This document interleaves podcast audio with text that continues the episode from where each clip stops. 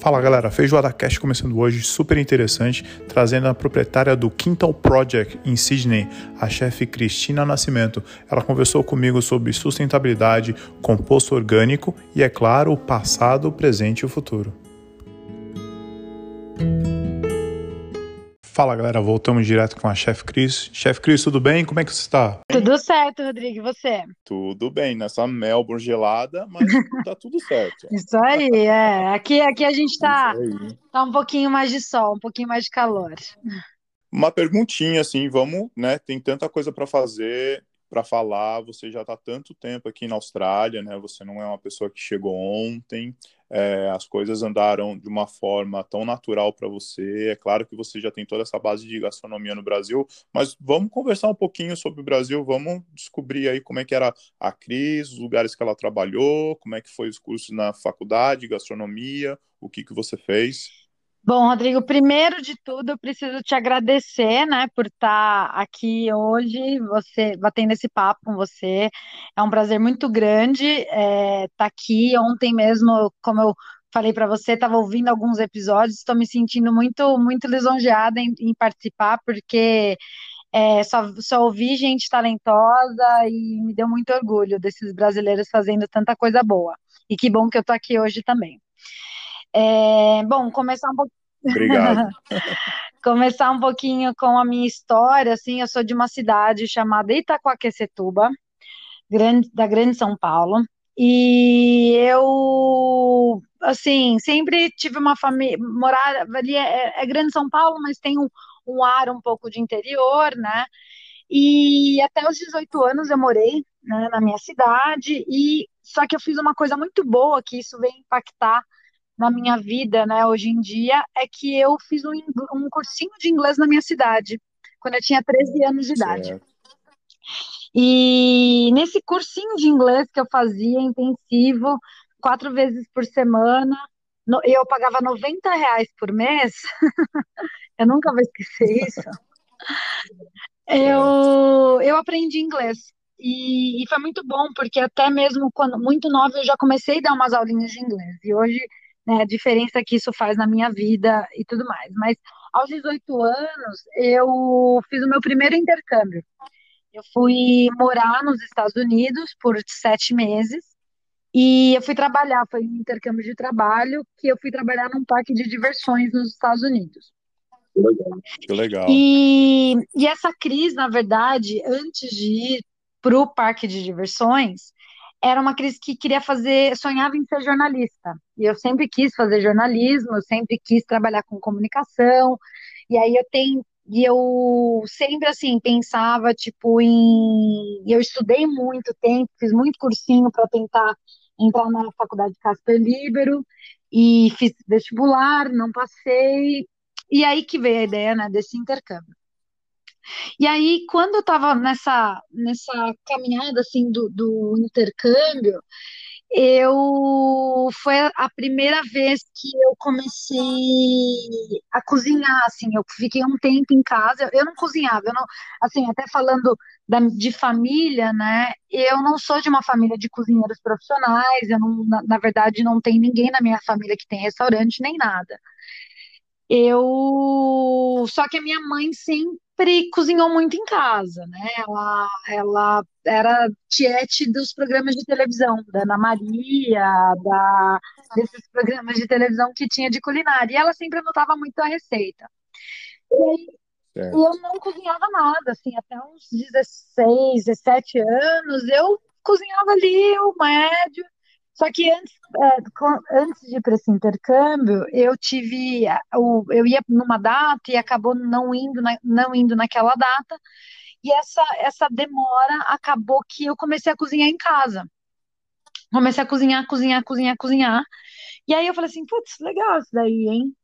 E aí, quando eu voltei, eu fui para esse intercâmbio, eu conheci a primeira pessoa que tinha formado em gastronomia. Eu nunca tinha conhecido ninguém que tinha se formado em gastronomia. E isso lá nos isso Estados lá Unidos? nos Estados Unidos, é. Que, morava, que a Legal. gente morava nessa casa, nesse prédio, que moravam uns 300 brasileiros, todo mundo trabalhava nesse parque de diversões. Certo, e... e aí eu conheci esse rapaz que ele, ele até se tornou, ele ficou até famoso depois, ele, ele trabalhou na, na, na, na Maria Braga e tal, e assim, foi a primeira pessoa que eu, que eu tinha ouvido falar que, que eu conheci pessoalmente que tinha feito gastronomia. E aí, muito, assim, bom, eu voltei, primeiro que assim, eu abri uma porta, né, uma janela muito grande, que foi essa coisa de olhar para um outro país, né, de viver num outro país. E aí, quando eu voltei para o Brasil, obviamente voltei muito diferente, eu já não queria morar em Itacoaxetuba, né, eu não queria mais viver na minha cidade. Sete meses fora, você já é. falou, ah, não, quero, quero legal. É, eu quero mais, eu quero, né, quero ver o que, que, o que, que o mundo tem. E aí, esse menino que eu conheci nos Estados Unidos, ele tinha se formado no Senac em Águas de São Pedro. E, e aí quando eu voltei, né, assim, quando se falava, você começava naquele, naquela ano, isso foi em 2000 e eu fiz o intercâmbio em 2006. Em 2000, é, 2006. E aí, no finalzinho de 2006, quando eu voltei pro, pro Brasil, eu tava assim, comecei, né, tipo, não, eu vou, beleza, eu vou fazer esse negócio aí, essa gastronomia. Só que eu falei assim, ah, não quer, tipo, eu morava em Itaquá, se eu fizesse no Senac São Paulo, era, tipo, super longe da minha casa, e coisa a transporte, eu falei assim, meu, quer saber, eu vou fazer no interior essa faculdade, porque é mais barata no interior, e, esse, e o Senac tem um nome, né, tem uma reputação muito grande, eu, eu assim, eu já voltei muito decidida, que eu queria, se eu fosse estudar numa faculdade, eu queria uma boa universidade, eu queria uma boa faculdade. E, e aí o Senac tinha o Hotel Escola também, né, que era bem atrativo, e era em Campos do Jordão. Campos do Jordão era na, sempre foi, né, aquela cidade na moda, muito legal e tal. E aí eu cheguei, tipo, eu voltei do intercâmbio no finalzinho de outubro, em, sei lá, dia 15 de novembro, eu já estava lá me inscrevendo no vestibular do Senac. E eu só prestei Senac e eu passei. E lá eu vivi é, dois anos durante a faculdade. Então. Legal, dois anos, né? E é super intenso, assim, né? O é, curso.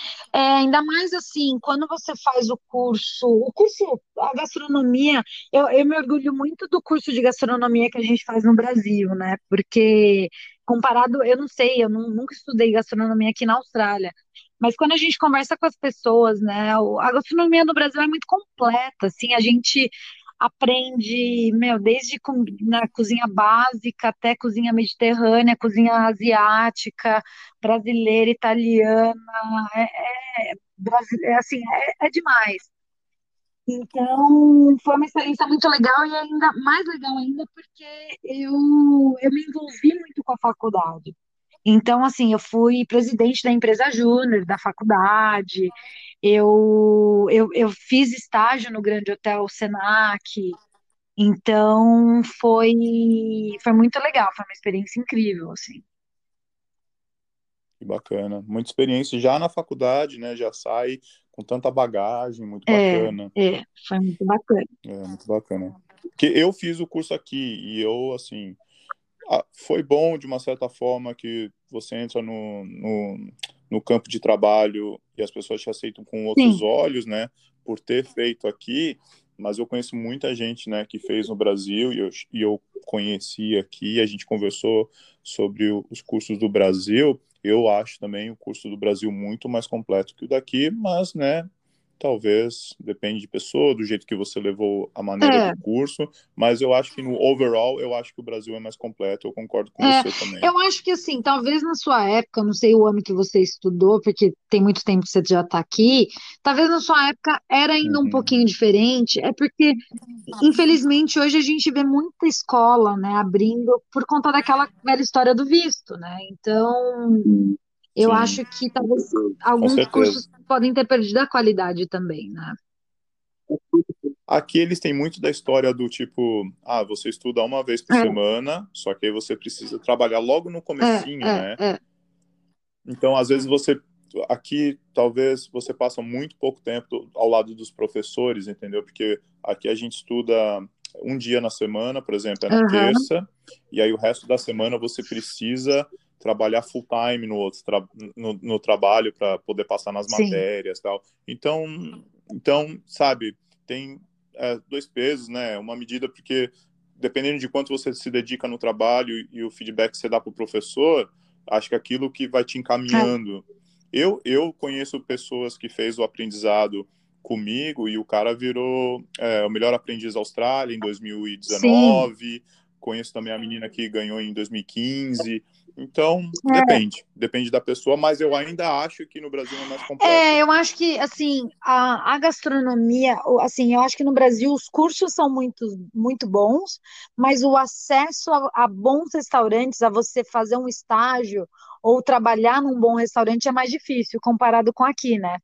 Então, aqui, é, eu acho que essa é a diferença é, também, bem é, forte, na verdade. Porque assim, aqui você pode até trabalhar ali num curso, até feito um curso assim, não tão bom, mas você, putz, você consegue trabalhar num restaurante muito legal, muito fácil, né? Se você tá ali com garra, quer, é, porque, porque a, a, indústria precisa muito, né? E lá no Brasil Sim. é muito complicado, né? Essa coisa do, do ah, de trabalhar em restaurante, né? É muito assim, você pode. E a competição Nossa, é, é, bem maior, né? A competição é muito maior, e, e, e, só hoje eu acho que é. o Brasil vê a profissão de cozinheiro como uma profissão uma profissão valorizada. Até então, até pouquíssimo tempo, eu acredito que assim, até quando um pouco antes de eu entrar na faculdade, cozinheiro era o subemprego, era o, era o cara, né, era o cara ali que estava ralando, que não tinha outra coisa, ele estava ralando. E escolha e a escolha da Austrália, como é que surgiu? Você já sabia que tinha essa oportunidade aqui? É... Sim, é até assim quando vou até falando né, essa coisa, quando eu saí da faculdade, por, por pelo Brasil ter essa dificuldade, né, de, de uhum. trabalho e tudo mais, o que aconteceu foi o seguinte, eu, assim que eu saí da faculdade, eu saí, eu, eu terminei a faculdade em 2008, quando começou aquela crise, né? A crise de 2008, muito certo. restaurante em São Paulo fechou e tudo mais. Foi aí que eu me aventurei num navio de cruzeiros. Eu, meu primeiro emprego mesmo na gastronomia, eu fui trabalhar num cruzeiro da Royal Caribbean a, na Europa. Ah. E eu tinha, eu tinha 21 anos. Esse foi meu primeiro trabalho. E, e aí foi assim, aquela coisa, uma loucura, porque eu era muito nova, chorei muito no banheiro escondida. É de, bem complicado, né? A gente escuta é, as histórias de cruzeiro, é muito trabalho, né? É muito trabalho, porque você trabalha assim sete meses, a, aliás, oito meses, sete dias por semana, você tem horas de folga, e até era engraçado, às vezes eu chorava, eu ligava para minha mãe, eu estava em algum porto, porque assim, naquela época eu não tinha smartphone, não, assim, isso eu tô falando de 2009, eram os primeiros, né, smartphones, assim, mas eu não tinha, eu ligava do orelhão, né, para minha mãe, no, com cartão lá, tipo, quando, onde eu tivesse a portada, eu fazia mar Mediterrâneo, né, então eu fazia Grécia, Itália, Croácia, Turquia, e aí eu parava em algum dos portos lá, falando com a minha mãe, eu falava assim, ai mãe, eu quero ir embora. Esses é, era muito, era muito machismo, né? Porque eu trabalhava com 70 homens para cinco mulheres na cozinha. Sim. E aí eu ligava, ai mãe, eu quero ir embora, assim, tô sofrendo, tal. Daí minha mãe falava, vai, volta, filha, né? Desiste de tudo. E eu falava assim, ah, mas eu quero conhecer muito lugar ainda. então, assim, meio que eu me aventurei no navio, porque eu amava viajar, né? Eu já tinha, desde o meu intercâmbio para os Estados Unidos, eu já tinha descoberto essa, essa coisa mágica que era o explorar novos lugares e eu também queria queria experiência, aquela coisa. E aí foi no navio na verdade, que eu conheci uma brasileira hoje em dia, uma grande amiga minha que ainda mora aqui em Sydney, uma brasileira que já tinha morado na Austrália. Ah. E aí ela me falou assim, Cris, meu, vai para a Austrália. A Austrália é um lugar, é um país muito bom para quem é formado em gastronomia. Isso em 2009. Certo. E eu fiquei com aquilo na cabeça, assim, eu falei assim, puta, legal, em Austrália, legal. Ah, vamos ver. E aí eu voltei é, para o Brasil em, no final de 2009 e eu voltei, eu já, eu já embarquei é, em estudar de novo. Eu fiz uma pós-graduação em MBA em gastronomia pela Embi Morumbi. Legal. Porque eu voltei do navio pensando, meu, ser chefe de cozinha é muito difícil e talvez seja melhor essa parte mais administrativa de restaurante. Então, eu vou estudar um pouco para ver se às vezes eu posso continuar no restaurante, né, continuar na área de gastronomia, porém uma em outras outras áreas, né? Sim. E aí eu fiz, né, fiz o meu minha pós-graduação, foi muito bacana. É, a Embi Morumbi é outra referência, né, em gastronomia no Brasil. E eu tive um, eu fiz um trabalho muito bacana é, com de, da, da, da, minha, da, do meu curso, meu trabalho de conclusão de curso, que era uma empresa de temperos e molhos. Olha isso, tudo está conectado, né? Porque tudo é hoje foi construindo o que é a Cris hoje. Mas assim, aquela época 2009, e aí eu estava em São Paulo. Daí assim, quando eu voltei do navio, eu entrei em hotelaria, eu entrei, eu comecei a trabalhar no Hyatt, no Hotel Grand Hyatt São Paulo. Ah, legal. Porque como eu tinha esse background de, de, de navio, que é, meu, lar, larga escala, né? Eu comecei a trabalhar no banquetes, no Hyatt. Então, a gente fazia eventos, eu trabalhava no Garde Manger, que é a parte fria, né, de entradas e canapés e saladas frias. E eu trabalhei um ano no, no Grand Hyatt São Paulo, que foi uma, uma puta experiência também. É, outra empresa gigante, né, que, que que foi bacana, assim, a Cris, como muito jovem, né, uma cozinheira ainda muito jovem, ter contato com empresas tão grandes. E aí, eu, só que eu, eu tenho uma coisa que eu fico, é, eu fico entediada muito rápido com algumas coisas, e aí eu já estava em São Paulo dois anos e meio, assim, eu estava, tipo, dois anos, assim, eu já estava meio, tipo, meio cansada, porque eu, eu, eu acabei saindo do Height no final da pós-graduação, porque eu estava muito busy com a pós-graduação. E aí eu comecei a tra procurar trabalho na área de cozinha, meu, e aí eu não encontrava nada. Nossa. Não encontrava nada, assim, só encontrava trabalho para ganhar 800 reais, tipo em São Paulo. E aí, assim, meu, 800 reais, infelizmente não paga nem só aluguel, né? Difícil, é difícil. difícil. E aí eu tava assim, num momento que assim, meu, tipo, não tô. Eu fiquei um bom tempo assim, desempregada em São Paulo. E aí eu comecei a dar aulas de inglês, porque era uma coisa que eu sabia fazer, e aí eu já tinha, né? Eu tinha, na verdade, eu tinha uma cara de pau ali de me, de me, de me arriscar também. Eu já tinha experiência, o meu inglês melhorou mais ainda quando eu estava no navio, né? E aí eu acabei que eu tava assim, dando aula de inglês, e aí que me veio na cabeça, meu, e se eu ir embora de novo? E se eu me mudar de novo? E aí eu pensei em voltar para os Estados Unidos, porque foi um lugar que eu gostei bastante de, de morar, porém, aquela coisa também estava em crise, e os Estados Unidos eram mais difícil, né, em relação a, a visto, visto de trabalho e tal.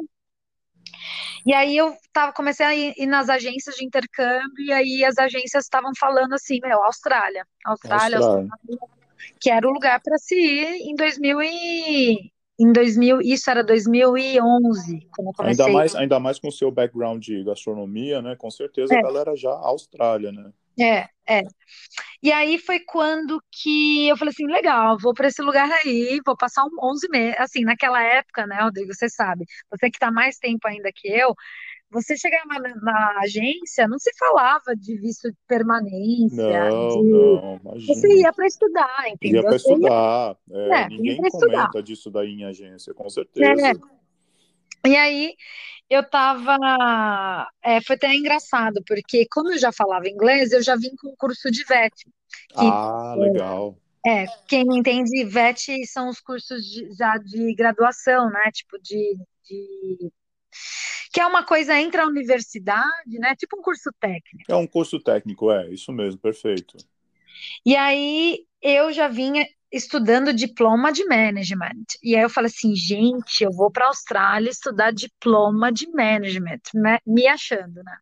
É. Cheguei aqui na Austrália no meu cursinho de diploma de management e vi que era um curso, era uma piada, que era um cursinho ali só de visto, a galera não ia para a escola.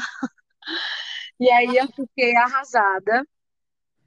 E, mas beleza, eu já eu estava determinada que aqui era o lugar que, porque como eu estava meio frustrada com a gastronomia, eu falei assim, meu, esse lugar precisa de cozinheiro, vamos ver se é esse lugar que eu vou me encontrar, porque senão, se não é, se não for o lugar que eu vou me encontrar, eu vou mudar de profissão, porque claro. acho que talvez cozinha não é para mim. E, e acabou que eu comecei desde o do meu primeiro trabalho aqui, eu sempre trabalhei em restaurante. E aí foi que assim, eu fui passando por vários. É, meu primeiro trabalho foi no Codibay Hotel. Certo. É, lembra Codibay Hotel hoje em dia, né? Tá tão grande assim, trabalhava, nossa, era super busy naquele busy. verão escaldante, nossa, eu ali penei. Por mais que eu falasse inglês, é aquela coisa, né? Todo mundo fala inglês no Brasil, assim, quando fala inglês, mas fala inglês americano, né? Agora vem aqui, começa a falar inglês australiano, eu já, nossa, não entendia nada. E tive, tive um pequeno choque cultural, né? Como todo mundo teve. Claro. E, e aí eu trabalhei, bom, trabalhei no Cudibay Hotel, trabalhei em algumas outras cozinhas, até que eu fui parar no Ovo Café, que foi o lugar que eu trabalhei por muitos anos. E muita gente me conheceu do Ovo Café. Entendi. Ficou lá muitos anos, né, Cris? Quantos anos você ficou? Eu fiquei cinco anos e meio. No... Ah, é bastante tempo, hein? É, porque foi através do ovo que eu consegui o meu sponsor para ficar na Austrália. Certo, entendi. Então, assim, eu, depois de mais ou menos uns três, uns dois anos e pouco trabalhando no ovo, eu consegui o, o sponsor e aí, através do sponsor, consegui a minha, a minha residência. Legal. E aí, você depois do sponsor também, você ficou lá mais anos, né? Não, é, eu, eu cumpri meus quatro anos de sponsor praticamente. Ah, o seu foram quatro anos. Certo. É, é, eu ainda sou das leis antigas, né, de sponsor, então eu consegui, eu tive, né, meus quatro anos de sponsor, e aí, só que daí o meu visto saiu um pouquinho antes dos quatro anos, e aí, na verdade, quando no meu finalzinho do ovo, o quintal já estava gritando, já estava... Ah, você já tinha esse pensamento já. É, o quintal, ele já existia, né, assim, no meus, nos meus sonhos, nos meus planos, já, já, já existia ali, mas não era ainda, né, uma empresa, porque eu tinha, né, minhas obrigações como, como sponsorada, né. Tá, perfeito, entendi. Muito legal essa transição aí, entendi tudo, todos os pontos, na verdade. E antes de a gente entrar no, na parte do quintal, como hum. é que surge o Mu na tua vida? O Murilo, o Mu, que é a outra parte, né? É, eu falo que, que, o quintal são, é 50-50. Eu sou, eu sou o tal, ele é o Kim. Ótimo. Então, porque, na verdade, o nome, depois eu posso até explicar o nome, mas o nome é, é uma parte, é uma contribuição de cada um mesmo. Mas é, o Mu, ele surgiu em 2013, quando a gente, eu estava já um, quase um ano na Austrália, ele também, por coincidência, a gente se conheceu aqui, mas a gente se conheceu é, na, é, com diferença, assim, ele, tipo, aliás, a gente chegou na mesma época. Então, ele chegou em julho, aliás, em junho de 2012 e eu cheguei em julho de 2012. E a gente, ah, bem próximo. É, muito próximo, né? E aí a gente se conheceu em maio de 2013. Só que a gente tem uma história engraçada, porque eu tinha um namorado, eu quando eu cheguei na Austrália, eu comecei a namorar um, um japonês, um menino do Japão, e ele e meu o, e o Mu e esse meu ex-namorado, eles estudavam na mesma escola. Uhum. E eu e o Mu, a gente já esteve em festas tipo assim, festas, house parties, assim, festas na casa de pessoas, que a gente tava nessa mesma festa, eu tava com meu ex-namorado e o Mu tava nessa festa, e a gente nunca se encontrou. Isso aconteceu mais de uma vez. Nossa, É, era o então, destino. era o destino, não era para encontrar. E aí a gente foi se encontrar só num, num pub, até é engraçado, muita gente perguntou onde a gente se conheceu. A gente se conheceu num pub bem, bem, não sei se você lembra do Scruff Murphys, na City. Opa, lembro. A gente se conheceu no Scruff Murphys num domingo à noite. E o, Mu- o visto do Mu tava para acabar, ele tinha uma namorada, todo um papo assim, aquela papo assim, eu assim, isso daí é confusão para minha cabeça. É, E aquela acabou, conversa de Eduardo e Mônica, né? é, tipo, Tudo confuso. tudo confuso, isso daí, isso daí não vai dar em nada. E acabou que ele terminou com a namorada, renovou o visto e a gente tá há sete anos juntos. Que bom, E, parabéns ao casal. obrigada. E Hoje, hoje o Mu não é só, né, não é só meu marido, meu parceiro, mas também o Mu é, o, é meu sócio, né? Somos parceiros Sim, claro.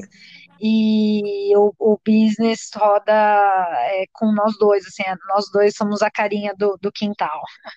É a, é a razão e a emoção. É a razão e a emoção, exato. Legal. E aí, assim, você passou essa fase, né? Que a gente, quem fica aqui muitos anos tem essa fase de sponsor. É, Aí cla- clareou sua mente e você falou, bom, agora eu vou atrás do meu sonho, né? é, E aí o Quintal surgiu o projeto. Já existia ali no papel, talvez, alguma coisa menor, mas aí realmente você colocou a cara para bater, né? é. É, o, o quintal ele surgiu assim, a- quando a gente até estava conversando antes, né? Rodrigo, que tem um, um evento que acontece no Brasil todo ano, chamado Prazeres da Mesa. É uma revista, né, que eles fazem um- uma conferência de gastronomia. É. E em 2007, aliás, 2017, quando eu ainda trabalhava com ovo, eu fui para o Brasil no casamento do- da minha melhor amiga e estava acontecendo esse evento. E aí eu falei assim, putz, meu, hoje, tipo, que sorte, eu sempre, eu sempre acompanhava o evento daqui, né, nesses outros anos, e eu ia na época de faculdade, eu ia nesse evento, e aí eu, eu falei assim, nossa, minha chance. E naquele ano específico, eh, de 2017, pela primeira vez, o tema do Prazeres da Mesa era Brasil Tropicalista. E Certo. foi uma coisa muito inovadora, né? Porque assim, o Brasil é essa gastronomia tão incrível que sempre valorizou a gastronomia dos outros, né? Tipo, Muito.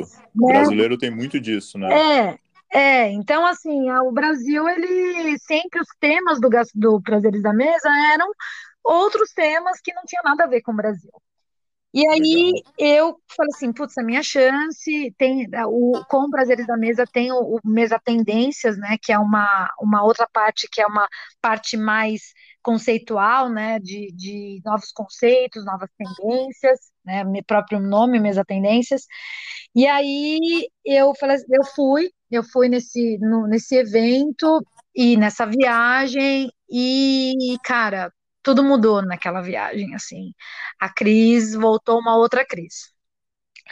Legal. Porque nessa viagem, nesse, nesse evento, assim, caras, pessoas como o Carlo Petrini, fundador do Slow Food, estava lá, o próprio Jock Zonfrillo, que é o cara hoje, né, judge do MasterChef, ele estava lá falando de gastronomia aborígene. Olha só a loucura, Olha isso, que maluco. que maluco. Fechou o restaurante, né? É, eu, para eu deixar registrado aí é, que a gente tá antenado nas paradas. olha, Fechou, é, acho que anteontem, ah, é, anteontem. decidiu não retornar. É, Nossa, não sabia. É, tem, tem várias questões, né? Muito complicada essa época.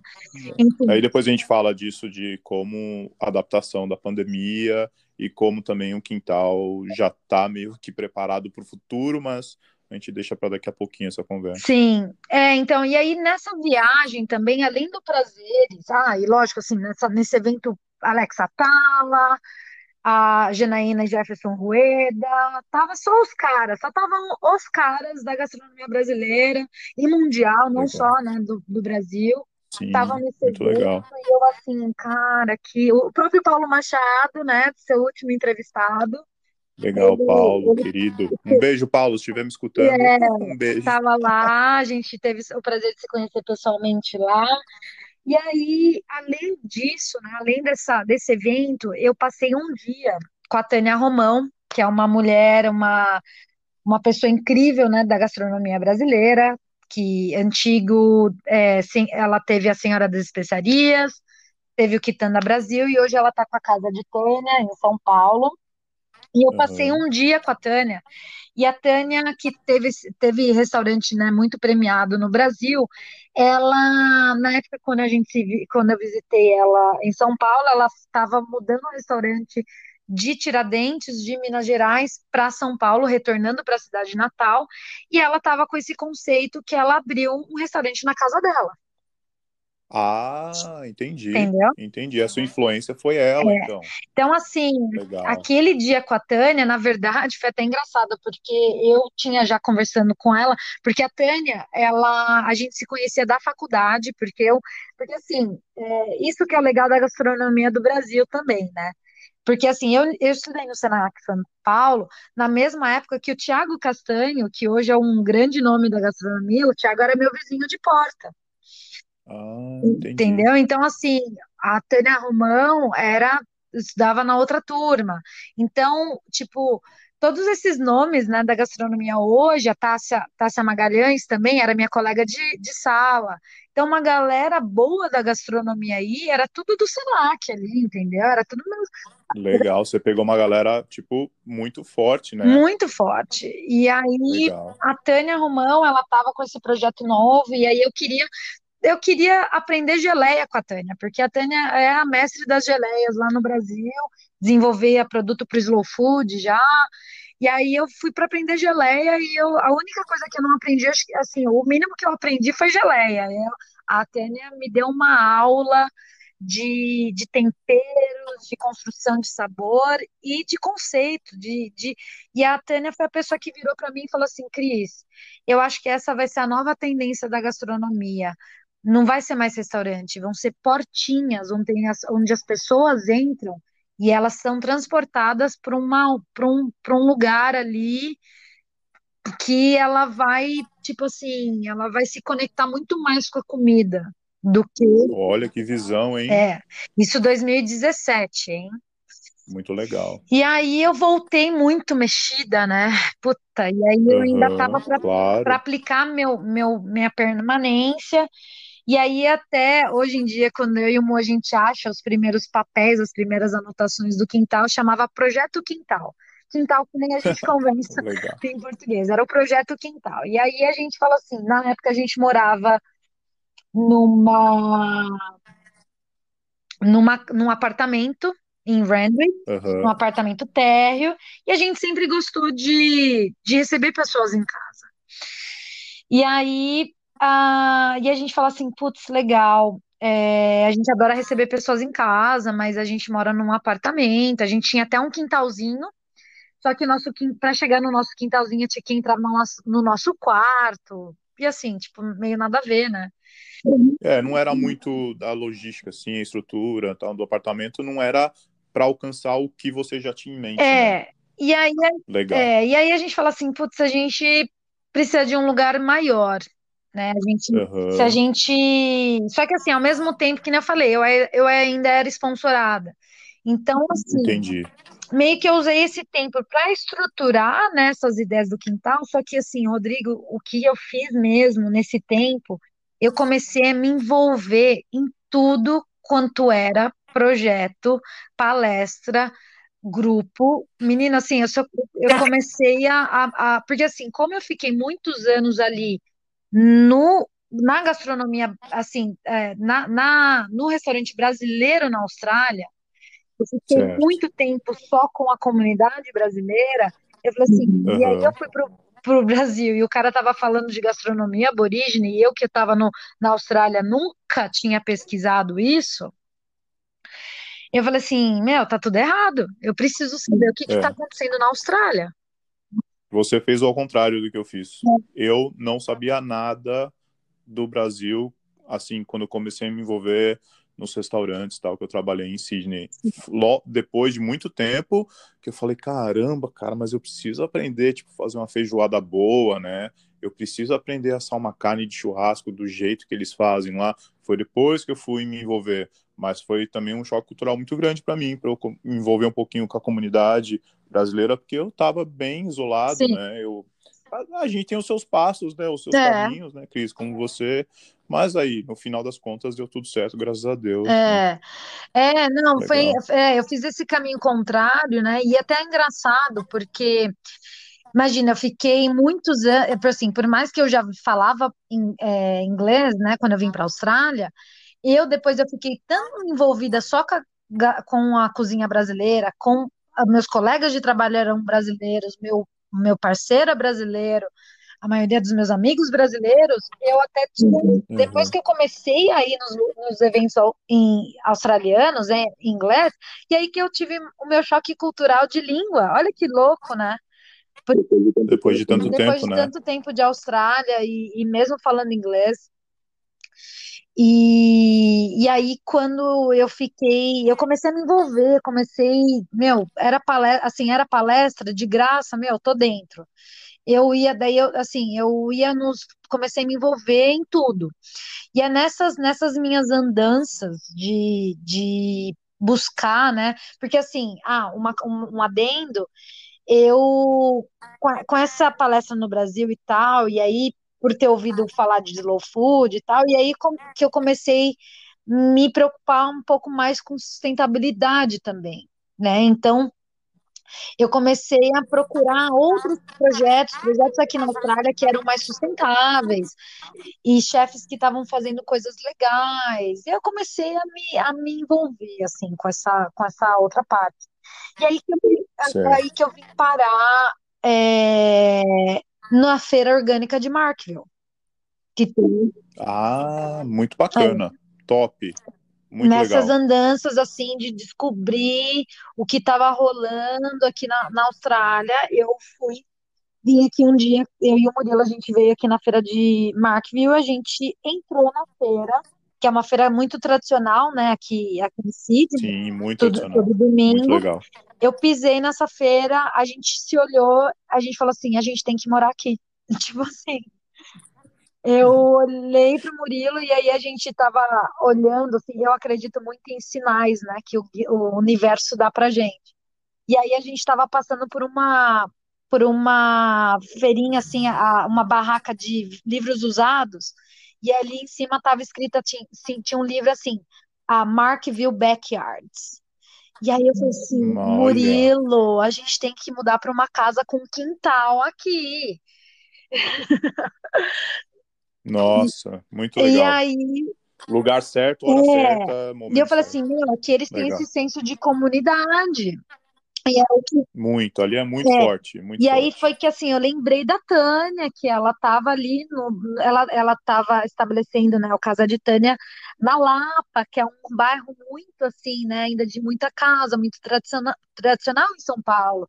Que a galera ainda tem a Sim, muita residência. É, que a galera né? ainda tem a feira, ali tem o mercadão, entendeu? Então eu falei assim, cara, se a gente quer ser como esses caras, se a gente quer está envolvido com a gastronomia, essa coisa mais de comunidade, a gente tem que estar tá onde essas pessoas estão. Claro. Né? Perfeito, e aí, perfeito. assim, e, e, aí nessas, foi até engraçado. Não sei se você lembra quando você morava aqui na Austrália, uma, um evento que acontece no Carriage Works todo janeiro e todo junho ou julho, que chama Night Markets. Sim, sabe? claro. Então, assim, eu lembro que, como eu estava nas minhas andanças que eu queria me envolver com tudo quanto era evento e projeto, a gente veio no Night Markets, no Carriage Works, e aí foi que tem vários chefes famosos, né, tal, e aí vários projetos Sim. nessa, são várias vários stands, né, e aí, Sim. nesse Night Markets, foi quando a gente descobriu as cervejarias, aí tinham várias cervejarias, e vários projetos pequenos. E aí todo mundo que a gente perguntava falava assim: ah, legal, onde vocês estão bem? Onde vocês estão? Ah, Markville. Aí, onde vocês estão? Markville. Eu falei assim, Murilo, a gente tem que estar tá nesse bairro aí, meu. É, uma, é mais uma comprovação que a gente tem que estar tá em Markville. Verdade. Tá todo mundo lá, é. É, muita coisa local existe em Merckville, é. Toda a parte de cerveja, muita cervejaria. Muita cervejaria. É, é, muito destilado, né? É. Muito legal. E aí o Murilo, ele já tinha vontade de começar a fazer a cerveja em casa, né? E aí certo. ele já já tava com essas ideias. E aí foi que a gente começou, e aí aquela loucura, assim, meu, como a gente vai mudar, não temos grana para uma casa, né? Aquela coisa assim, a gente está aplicando o visto ainda, né? Toda essa loucura. Aí até que a gente falou assim, não, vamos, vamos. Uma amiga nossa veio morar com a gente, ela topou mudar, mudar com a gente. E aí a gente foi fazer umas inspections, até que a gente veio numa casa, tinha essa casa que a feira de Markville é atrás dessa casa, que é hoje a casa onde a gente mora. E aí a uhum. gente veio pra inspection, a gente entrou na casa e a gente falou assim, meu, é essa casa essa casa, e aí tava lotada a inspection, e eu falei, meu, a gente nunca vai conseguir essa casa, nunca. E menino, a gente aplicou no dia seguinte, tava lá, vocês foram aprovados para essa casa. Olha só, tinha que ser. É, tava, tava escrito. Tava tudo certo já. E aí que a legal. gente mudou para nossa casa em Markville. Que bacana, é. que bacana. E aí, entrando na casa, como foi o processo de transformar nesse, nesse lugar maravilhoso que você tem hoje, que, que você tem toda essa experiência, né? Passando pelo seu jardim, vocês ensinam sobre compostagem, é claro que tem a parte de cerveja do, do Grande Murilo, mas tem toda a parte do é. dining, né? Da cozinha.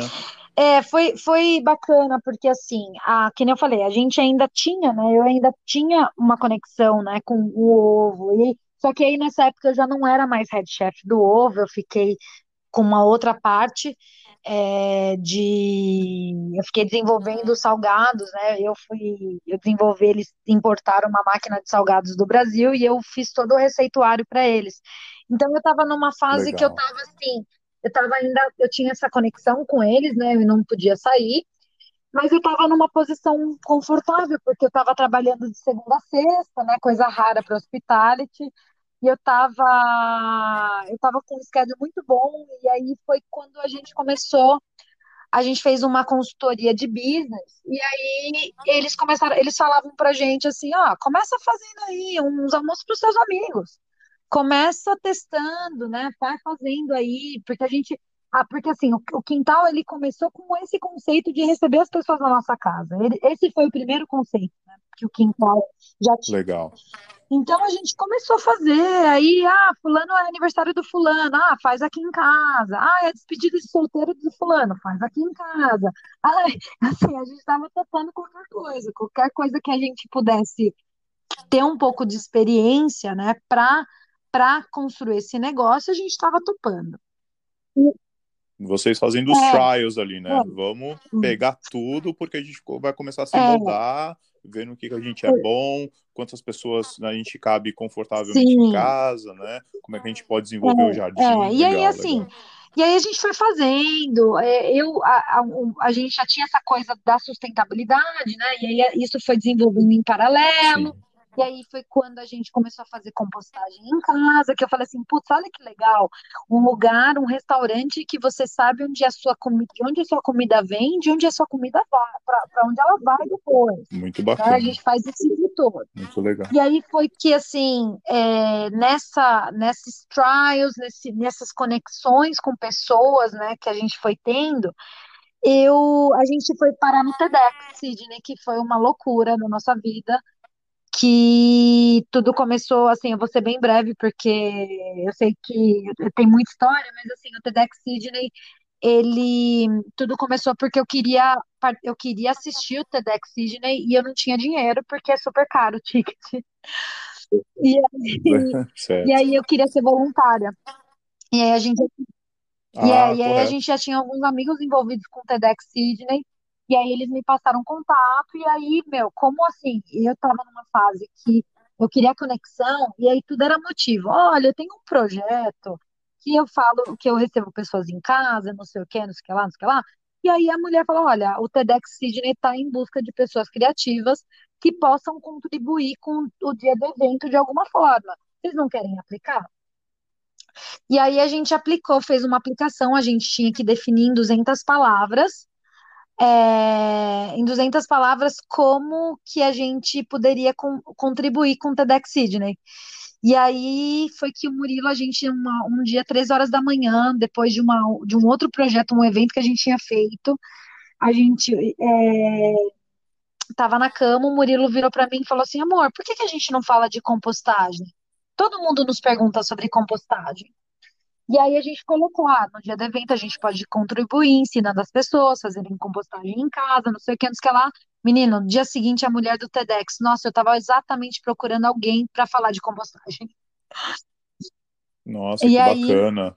E aí acabou que, que, o negócio desenrolou e a gente fez uma parceria com o Reverse Garbage, que é uma outra ONG que tem aqui em Markville, e a gente construiu duas composteiras de itens que seriam jogados no lixo. E no dia do TEDx, assim, muita gente acha que a gente foi dar uma palestra no TEDx, mas a gente, na verdade, expôs na área de. Porque, assim, o TEDx Sydney é o segundo maior TEDx do mundo. Ele tem 5 mil pessoas, né, no dia. Então, eles têm. Ele acontece lá no centro de conferências. E aí, eles têm uma área onde as pessoas elas vêm participar é, no, no, durante o break, né, durante os intervalos, e aí tinham várias tribos, tipo, é, eram 13 tribos onde as pessoas podiam, poderiam interagir durante os intervalos.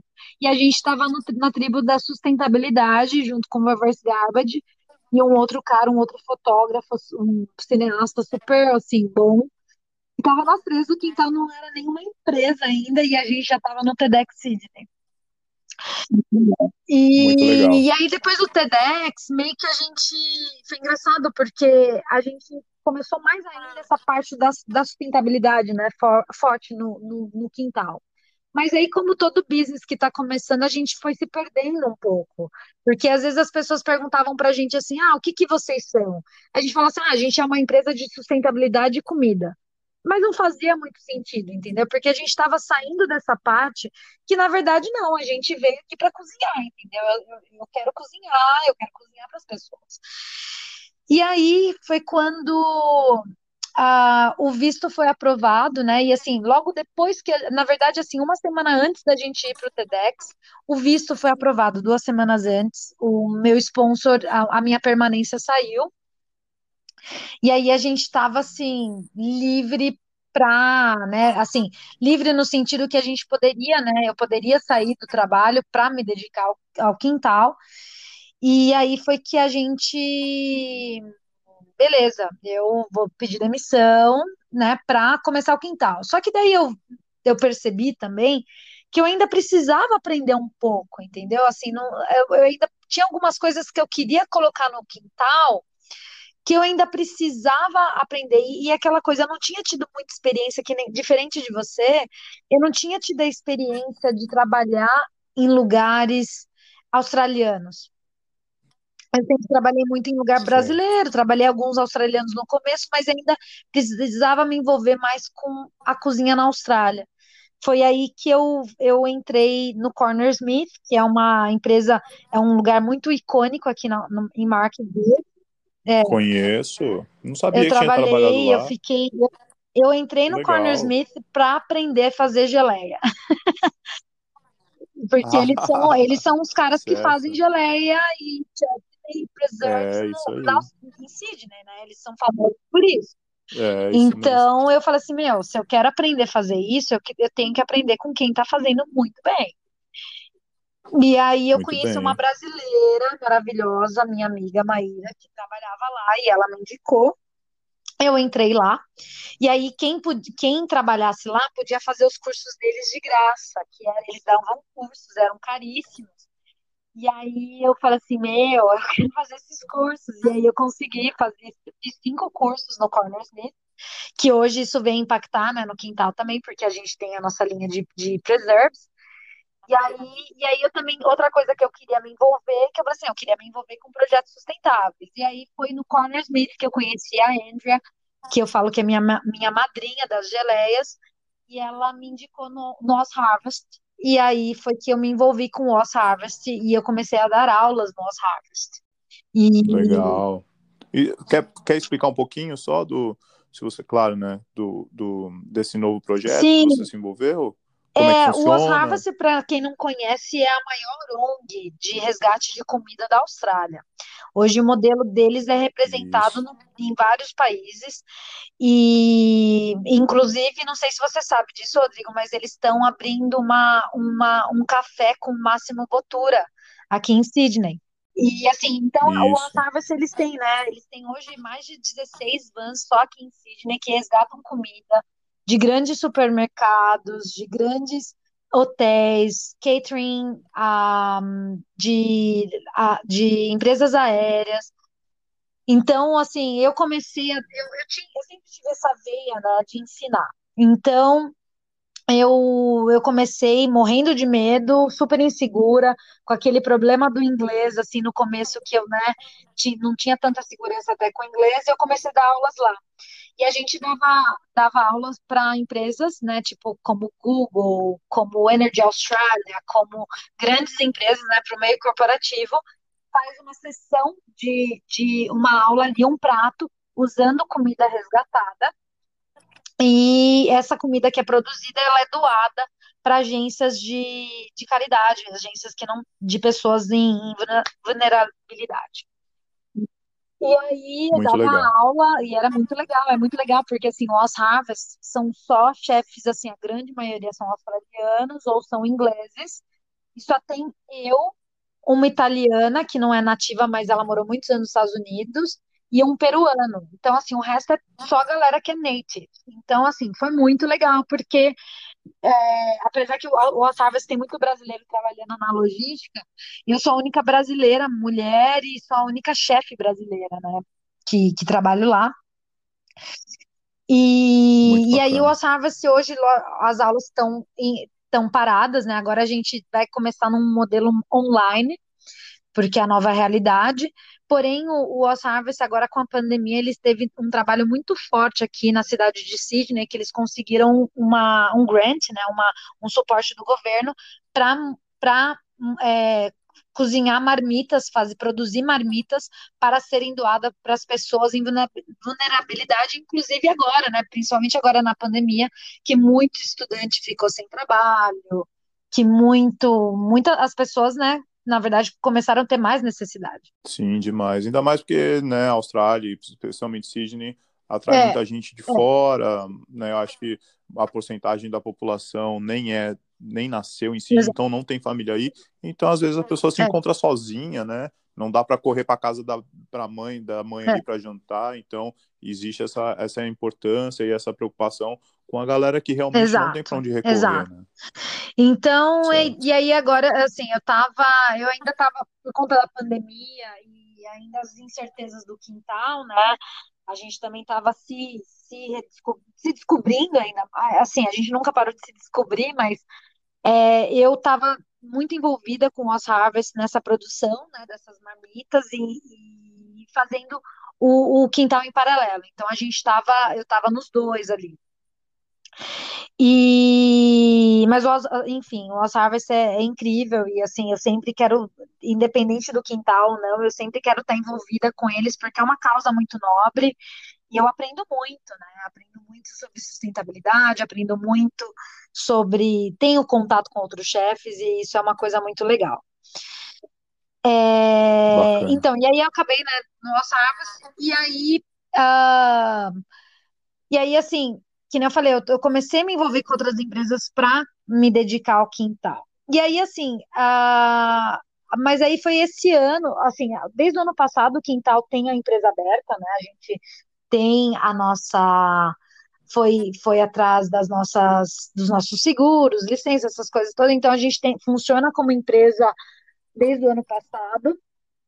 Mas a gente ainda, a, o quintal ainda era uma coisa paralela com outros trabalhos. O, o Murilo ainda trabalhava é, full time, até, na verdade, ele tá para sair agora do trabalho dele, para a gente ficar só com o quintal, porque assim, é, o quintal tem tanta coisa, a gente faz tanta coisa no quintal que não estava dando mais, né, para a gente conciliar, né, eu, assim, eu tô no Harvest, mas agora eu, eu só tô uma vez por semana, porque a gente está tendo muita demanda e a gente viu, não, a gente é, é, que parece tão loucura, né? Agora com a pandemia, que assim, todo mundo está perdendo, per, perdendo emprego, o quintal tá assim, a gente não está dando conta da, do, do trabalho, que é muito bom. Mas assim, até você perguntou sobre muito a nossa legal. horta e tal. Então, assim, a gente transformou o quintal o quintal não é só. Hoje a gente entende que o quintal não é só, né? Esse, ah, a gente produz a gente realiza eventos, é, produz catering, não é só isso, né? O quintal é todo um, é toda uma experiência, porque hoje a gente, isso nos ajudou muito na, na pandemia também, a gente cuidou mais da nossa horta, então assim, ontem mesmo eu fui colher vegetais da minha horta para minha janta, sabe? Assim, a gente está se dedicando à nossa horta, alguns eventos a gente já consegue colocar algumas coisinhas da nossa horta nos, nos eventos, eu comecei, agora na pandemia também, comecei a fazer um curso de food, uh, Urban Food Growing. Então, estou fazendo um curso pelo TAFE para aprender ainda mais como, como fazer, né? Horta de, de comida. Né? Muito, claro, muito, muito importante. Você que é. você que está nessa leva, entendendo claro, mais, legal, né? Então assim, o quintal, é, além dos dos eventos ali que é nosso core, né, que a gente recebe as pessoas na nossa casa, é, é assim, a gente não só coloca comida na nossa mesa, né? A gente tem um cuidado muito especial de onde a nossa comida vem. Então, o fato de estar em Markville, né? A gente mudou para Markville para estar mais perto de, de projetos e de, de, de fábricas, né? De queijo, fábrica de a, a, as próprias fábricas de cerveja. Então, assim, a gente tem um cuidado todo especial. Então, quando a gente é, recebe as pessoas para os jantares, não é só um jantar, né? É toda uma aula, é toda uma explicação. As, as pessoas perguntam sobre a compostagem, a gente fala da, da, sustentabilidade, a gente mostra as hortas. Muita gente fala assim: nossa, eu nunca tinha visto um pé de couve-flor na vida. Então a gente tem couve-flor aqui, sabe? É. Então, assim, e, e agora mais do, do que nunca, é, a, até é engraçado, né? Porque agora, mesmo com a pandemia, as pessoas estão procurando muito mais o quintal, porque como a gente busca grupos únicos, né? São grupos individuais, então você busca um, um evento com a gente, é só o seu grupo, né? Então as pessoas se sentem mais seguras, né? Claro, muito legal. Antes de, da gente entrar na pandemia, porque eu acho que a pandemia você dá uma aula do modelo novo de business. É, só voltando um pouquinho, assim, você cozinha, você cozinha, claro, comida uhum. é, brasileira, pratos típicos do Brasil.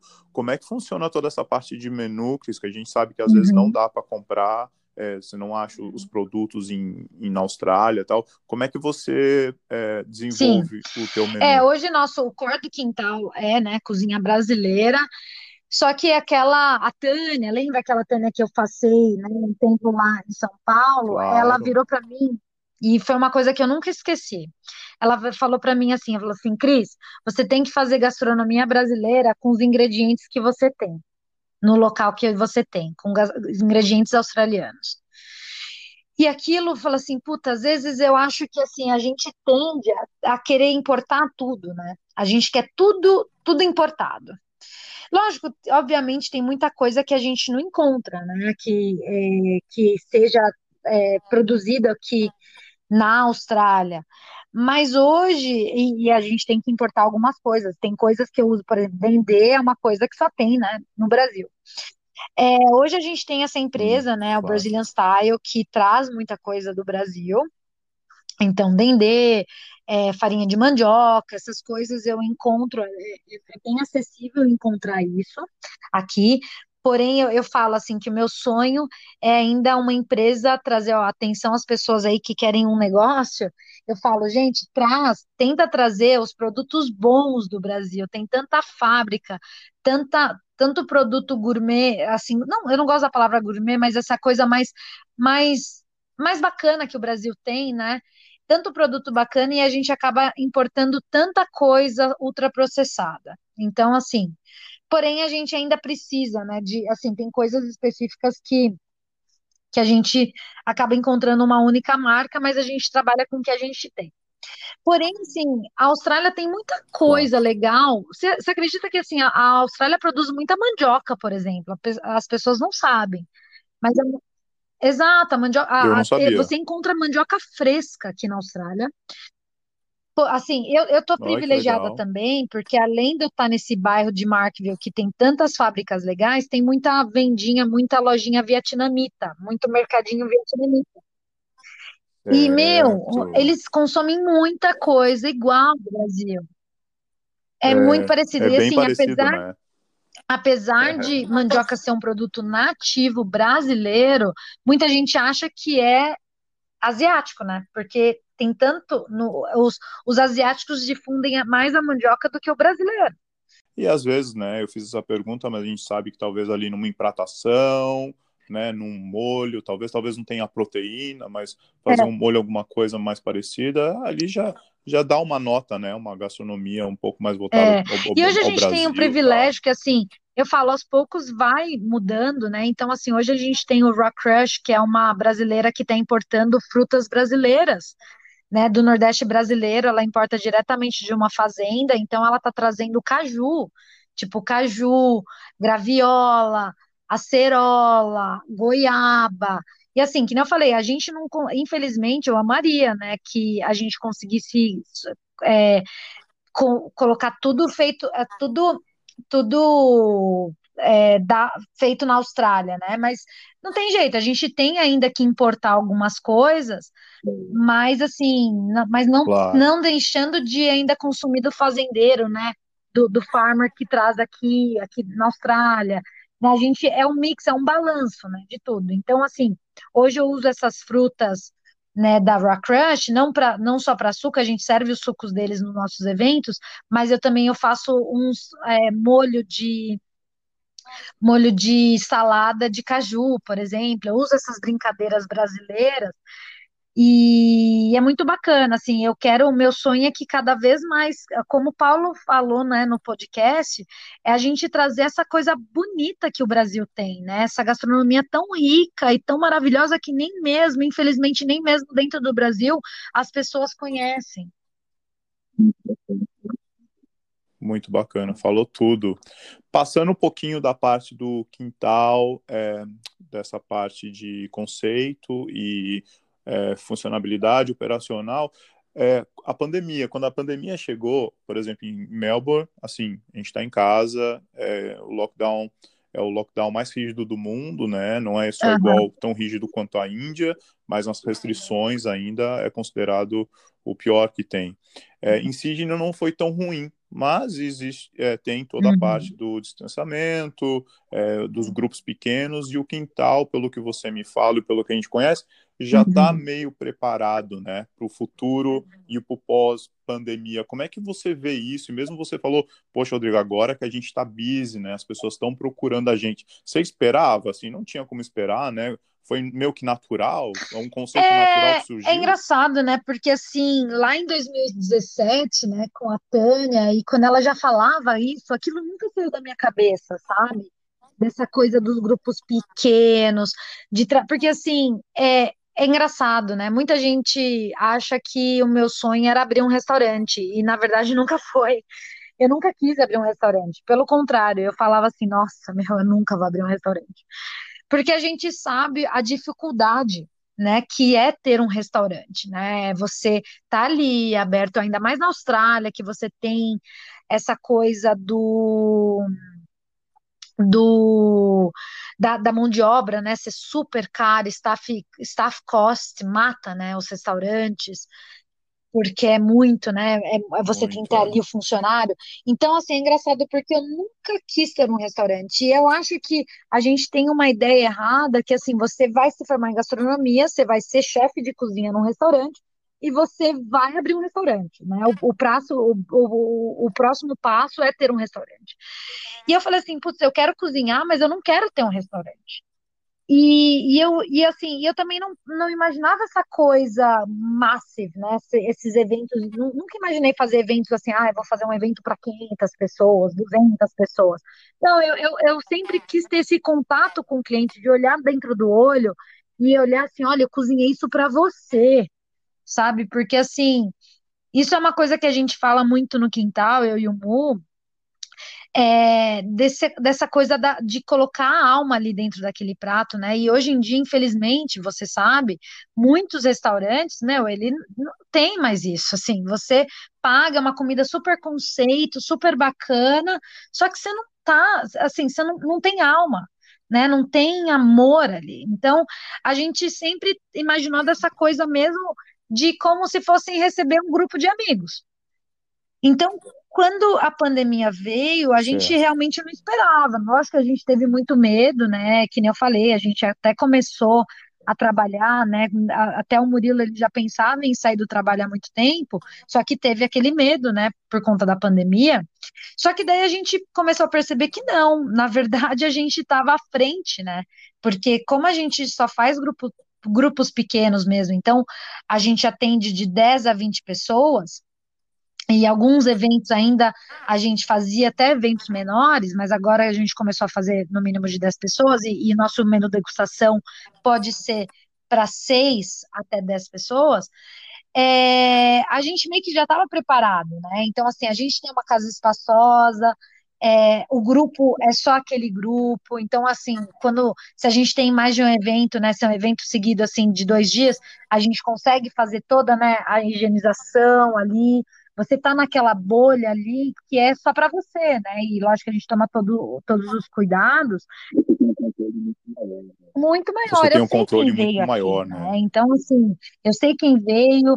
A Legal. gente, lógico, a gente é muito cuidadoso, né, em saber, a, a, gente avisa, né, se a pessoa é, tem algum sintoma, né? E, e, assim, mas a gente foi privilegiado aqui em Sydney, né, comparado a Melbourne, porque a gente, é, na- Com e acho que foi certeza. uma questão de sorte mesmo, porque não teve esse outbreak, né? Então a gente meio que já estava, é engraçado, mas assim, sem querer, querendo, a gente já estava preparado para a pandemia. Muito bacana. E você falou que a, nesse momento você está usando muito a mídia social, porque, por exemplo, os private classes, É, tem pessoas que não se sentem mais confortáveis, né? As pessoas estão mudando e agora você já está repassando é, tudo uma coisa é, mais então assim, a online, né? gente tinha, né? A gente chegou a dar algumas aulas no ano passado. Eu, como tenho essa veia de dar aula que eu gosto muito, é, mas muita gente sempre nos perguntava, ah, Cris, ensina a fazer tal coisa.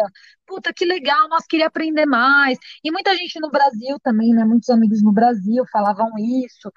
E, e como tem todas essas restrições mesmo de fazer grupos muito grandes de aula, porque a aula é mais, é assim, é complicado, né? Porque daí você tem, tipo, muitas pessoas diferentes ali, então, assim, a nossa alternativa foi ir para uma coisa mais online mesmo. Então, por isso que eu já tinha essa ideia do YouTube e, e na verdade, porque assim, a gente acredita, por, por que as aulas, né? A gente acredita que a mudança, ela vai vir através da educação. Não tem jeito. As pessoas, muitas vezes, elas não são mais sustentáveis ou elas não fazem certas coisas em casa, não porque elas querem ou porque elas querem ser sacanas, entendeu?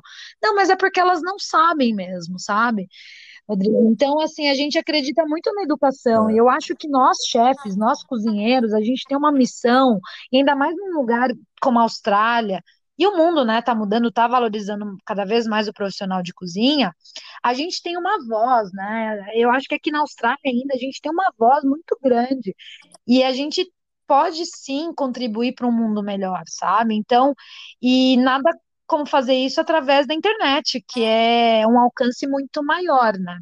claro, teu Isso. primeiro vídeo é do composto, né? Eu acompanhei. Eu tenho minha, o meu composto aqui em casa, Olha, funciona assim, que é uma beleza. olha que Minha legal. horta tá maravilhosa e você Uhum. fala tudo no seu vídeo, né? Com relação ao composto, o porquê É, não de jogar o orgânico fora, né? do- No é, lixo, no regular é. rubbish, né? O, o mal que É, faz.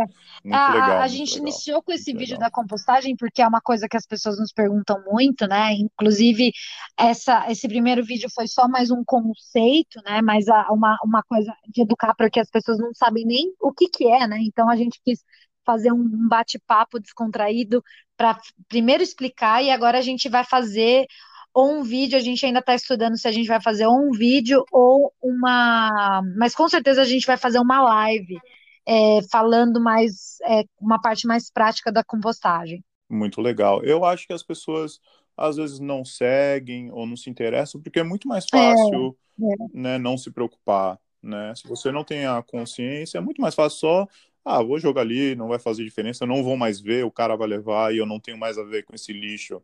As pessoas precisam tomar consciência que sim, elas têm a ver com o lixo que você é, produz, é tua responsabilidade, né? E a compostagem é, é assim, é o resumo perfeito da sustentabilidade, Nossa. né? E outra, não, o seu assim, jardim fica, fica muito legal, né? Tá gente, tá sério, eu, eu ótimo, era uma, né? eu era, juro, eu matava a salsinha no vasinho, gente. Eu não conseguia dar nada, assim, nada crescia, sabe? Tipo, eu matava tudo. E a compostagem é um game changer, assim, tipo, gente, é, cresce tudo na minha Verdade. terra, cresce tudo, é incrível. E assim, eu acho, Rodrigo, sinceramente, eu falo que a, a, sustentabilidade, ela ainda mais, olha, a gente está passando por uma pandemia que é um resultado do, do, do management de, né, errado né, de, da natureza. Então, assim, a sustentabilidade, ela passa, deixou de ser uma coisa de uma coisa de um luxo, de ser uma coisa cool. A sustentabilidade, ela é uma obrigação, é uma responsabilidade. É uma responsabilidade, tem então, toda isso, a razão. Isso era uma coisa, é uma coisa que me deu no, me, me encheu um pouco o saco de trabalhar em restaurante, sabe, aqui na Austrália, porque quantos restaurantes eu trabalhei que nem separavam o lixo. É, é, é difícil, é. Não, não são, tem, é, é, muito pouco, são poucos. São os grandes. Exato. Ou são os exato, muito grandes exato. ou são os muito pequenos. É, verdade. Verdade. Cris, agora, assim, para a gente encerrar esse podcast ah, maravilhoso, aprendi muito com você. Eu queria que você desse um toque para os brasileiros que estão afim de vir para a Austrália e para a galera que trabalha com comida, que, que já está aqui, mas às vezes assim, ó, se encontra uhum. numa fase não muito bacana, Sim. porque vários restaurantes fecharam. Conta, dá, um, dá uma dica para essa galera, dá um, dá um insight assim do, do futuro uhum. e de persistência, resiliência. Ah, olha, eu digo assim, tem muita coisa, né? Mas assim, eu falo que, gente, a Austrália ainda é um é país de muita oportunidade. Né? A gente, primeiro, de estar tá aqui, a gente já é privilegiado. Então, assim, tem muita gente negativa, né, que fala assim, ah, não tem emprego aqui, já foi o tempo. Não, gente, tem muita oportunidade aqui. Só que eu acho que, assim, a gente tem que se envolver com as coisas certas, sabe? Eu, assim, eu queria aprender sobre sustentabilidade, meu, eu fui dar a cara a tapa, eu fui me envolver, eu, eu fiz uma lista de lugares mais sustentáveis e eu fui bater na porta desses lugares, entendeu? Então, assim, eu acho que se envolver, sair um pouquinho da caixinha, sabe? É, às vezes a gente fica ali, sempre, né, fica ali olhando só a mídia social, né, só ali sonhando com a que um dia vai bater, alguém vai bater na nossa porta, mas não é alguém bater na nossa porta, é a gente que tem que bater nessa porta, sabe? Então, assim, eu acho que é, a gente ir atrás mesmo. Então, assim, sabe aquela história que a gente tem que estar tá próximo das cinco pessoas que a gente mais gosta, mais admira, né? Que a gente tem que que a gente é um reflexo dessas pessoas, então claro. a gente tem que estar tá com essas pessoas. Então, se eu quero ser uma chefe sustentável, eu tenho que ver onde estão os chefes sustentáveis. Se eu quero abrir um, um, um restaurante conceito né, de, de comunidade, não sei o quê, eu tenho que estar onde essas pessoas estão, entendeu? Então, assim, é se envolver. A galera que está no Brasil é pesquisar, gente, pesquisa, sabe? Pa, assim, não fique preso só o que as agências falam, né? O que, ou o que está escrito nos, nos grupos, né? A galera, cada uma tem a sua opinião. Se envolva, né, com, com o que tem, com outras coisas, saia da caixinha, veja outras opiniões. E para a galera da gastronomia que está desanimada, é, galera, assim, não não pense que gastronomia seja só estar tá preso dentro de um restaurante, sabe?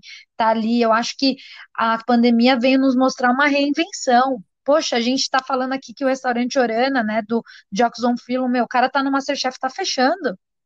Entendeu? Então, assim, é, agora, tipo, é, é uma questão de se reinventar e fazer uma. E assim, a gente está num momento que o governo australiano, o governo, acho que em geral do mundo, tá dando muito suporte para os small business, né? Porque, porque assim, a galera, por exemplo, os chefes estão sem trabalho.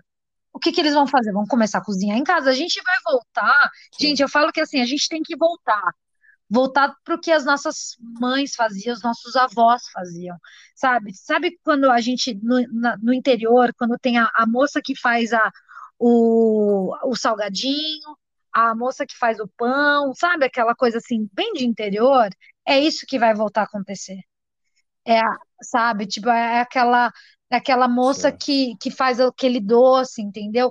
É voltar essas raízes, né? Eu, e assim, e outra coisa, eu acho que a gente tem que parar de pensar que moeda de troca é só moeda, é, é, que, que dinheiro é só moeda, só dinheiro, só papel. Não é, sabe? Às vezes se conectar com pessoas, fazer troca de serviços, isso, isso, sabe, é, é muito rico. É, a gente tem que ver valor nas coisas. É, às vezes passar tarde com alguém, doar um pouco do tempo, né? Eu adorei quando o Rodrigo falou, né, de, de se doar um pouco mais. Eu acho que, assim, às vezes você quer, meu, bate lá na porta daquele restaurante que você admira, fala assim: olha, eu posso vir algumas horas por semana para aprender com você? Sabe? Eu acho que é um pouco disso, assim. Falou tudo, conexão. Né? Conexão, nossa, Falou é... tudo, conexão, né? precisamos nos reconectar aí para seguir para um futuro um pouquinho melhor do que é, a gente é, já deixou É olhar no olho, passado, né, né, sabe? É aquela coisa assim de tipo, poxa, um dia, é poxa, você está abrindo assim aqui seu espaço para mim, né? Um dia eu abri meu espaço para você e assim a vida segue, sabe? A gente se conectando e, se, e dando troca. Claro. Cris, meu, obrigado, cara. Você deu uma aula aí de o exemplo brasileiro ou australiano na Austrália, uma pessoa que deu certo, que batalhou demais, que estudou demais, se envolveu e se doou, é claro, você e o Murilo fazendo esse projeto maravilhoso que é o Quintal, que enche a comunidade brasileira de orgulho. Ah, obrigada a, a você, obrigada. Muito obrigado, assim, viu? Por você tá fazendo um serviço também pra gente, de, de contar história. Gente, a gente precisa contar nossa história, a, a, sabe? A gente. E, e, não a historinha que a gente vê nas mídias sociais, é a história aqui de, de vida, sabe? E eu, eu tô assim muito, eu acho que o seu podcast ele veio assim para para dar uma aula para gente, para engajar e incentivar e, e, e para aquela pessoa que vai ouvir lá no Brasil, na Austrália, ou seja, onde ela estiver, para ele olhar e falar assim, cara, eu também posso, sabe? Eu não posso, é assim, eu falo de que, que todo mundo tem as mesmas oportunidades. Eu não sou melhor que você, eu não sou melhor que ninguém. Só que eu acredito. E, e assim, essa é a diferença. Então, assim, eu agradeço demais a sua a sua contribuição com a comunidade e pelo espaço de poder um pouquinho dividir minha paixão, minha história. Imagina, é um prazer ter alguém com assim no seu gabarito aqui comigo dividindo. é, não vou ah, esquecer dessa conversa, me tocou muito. É, Amém, muito obrigada. Você também. Obrigado, um grande beijo. Beijo para todo mundo aí.